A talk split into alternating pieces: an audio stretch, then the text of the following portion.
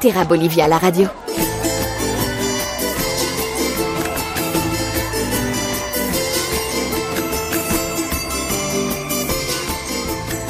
Bonjour et bienvenue pour cette nouvelle édition de Terra Bolivia, la radio émission consacrée à la Bolivie pour vous faire euh, découvrir ce beau pays.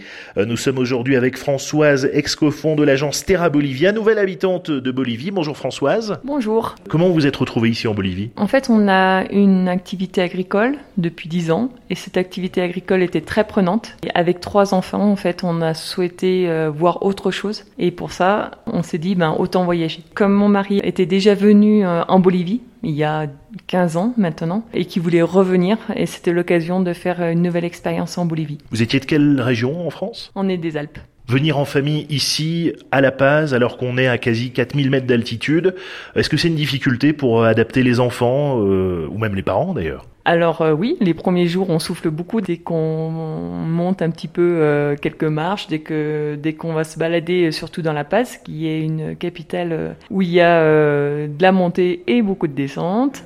Au bout de deux trois jours, ça se passe bien. Qu'est-ce qui surprend le plus quand on arrive à La Paz, par exemple? Alors ça ressemble à une vie qui est très très dynamique. Euh, avec des gens qui vendent tout et n'importe quoi. C'est vrai, les premiers jours, c'est vraiment étonnant. Et aussi, ce qui est vraiment très beau, c'est les structures euh, naturelles qu'on a gardées en fait, ou qu'on a été obligé de garder. Et ça, euh, c'est vraiment très très beau dans une ville. Pour revenir au, au sport et, et, à la nature, ça fait quelques mois que vous êtes ici. Qu'est-ce que vous avez pu expérimenter déjà comme, comme sortie On a eu la chance d'intégrer un groupe qui, qui fait un petit peu de montagne, mais pas trop de montagne technique. Donc, euh, en travaillant euh, et en leur demandant si ça les intéressait de faire un petit peu de montagne euh, plus plus technique, on a pu gravir un sommet et on souhaite en gravir un autre là. Alors c'est quel sommet que vous avez déjà fait? Alors c'est le Parinacota qui se trouve dans la zone de du Sarama, donc c'est au sud-ouest de La Paz, à 400 km de La Paz.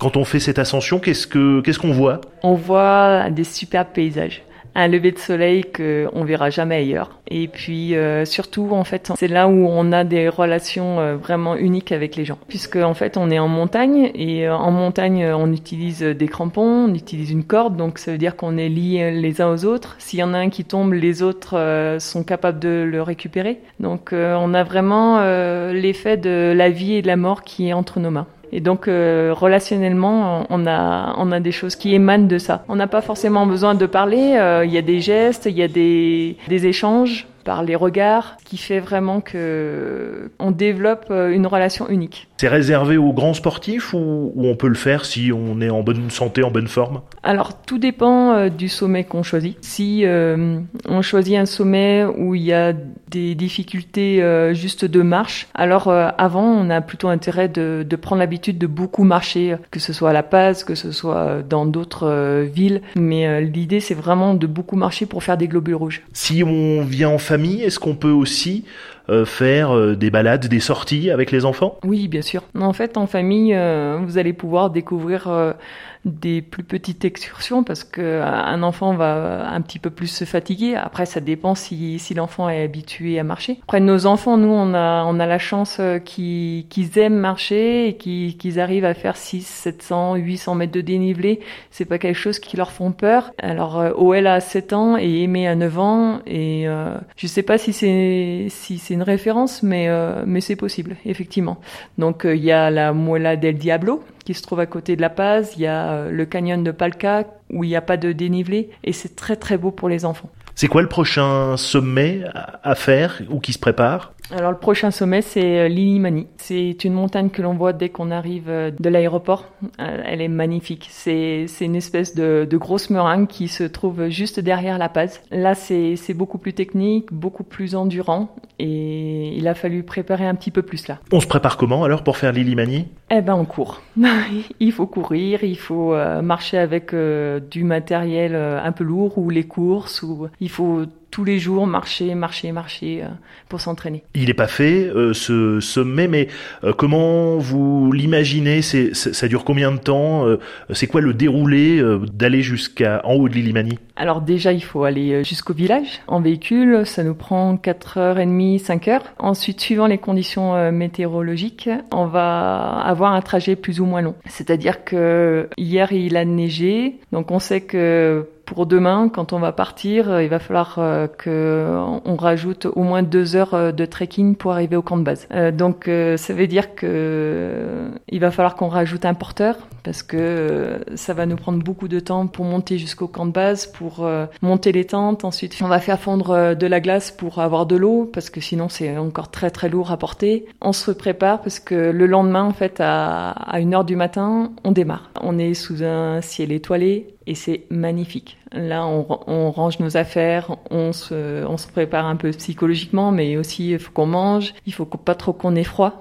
On a vraiment une ambiance particulière. Là, on rentre vraiment dans l'intimité des gens. Ensuite, quand on part, on va s'encorder les uns aux autres, et c'est là où on est liés. Euh, on est lié pour 7-8 euh, heures euh, de d'excursion. Donc on vérifie tout notre matériel, savoir si les crampons sont bien fixés, savoir si les nœuds en 8 sont bien faits, savoir si les lampes sont bien accrochées, si on n'a pas de s'il n'y a pas de matériel qui tombe parce que sur des pans de glace à 45 degrés, si on perd du matériel, on ne retrouve plus. En fait, en montagne, c'est interdit de tomber. Si on tombe, eh ben soit on perd du matériel, soit si on a la chance, on perd rien du tout. Et il peut y avoir des plus gros problèmes. Après, un moment qui est aussi très très sympa, c'est vers 5 euh, heures du matin. C'est juste avant le soleil qui se lève. En fait, on a, on a des courants d'air froid qui sont là et c'est là aussi où on s'entraide un peu pour pas trop trop euh, avoir le moral à zéro parce que c'est des moments où les gens, en règle générale, euh, ils sont fatigués. Et quand euh, on a le lever du soleil, eh ben, c'est une belle récompense. Et puis on continue et en règle générale, si tout se passe bien, on arrive vers 8-9 heures au sommet. En fait, l'idée, c'est d'arriver toujours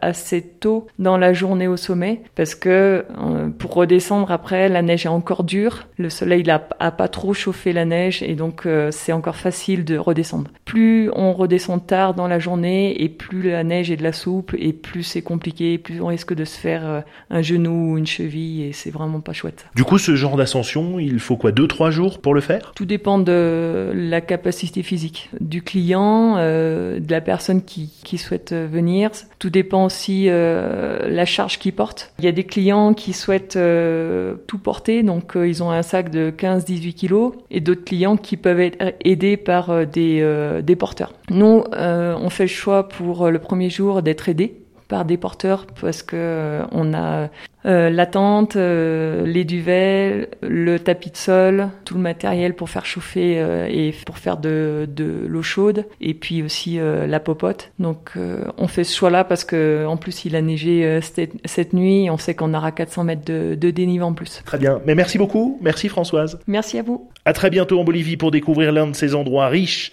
et magiques que l'on trouve dans ce pays. Et c'est peut-être Françoise qui gérera votre séjour. Pour en savoir plus, rendez-vous sur le site internet de l'agence terra-bolivia.com. Retrouvez toutes les informations utiles sur le site www.terra-bolivia.com.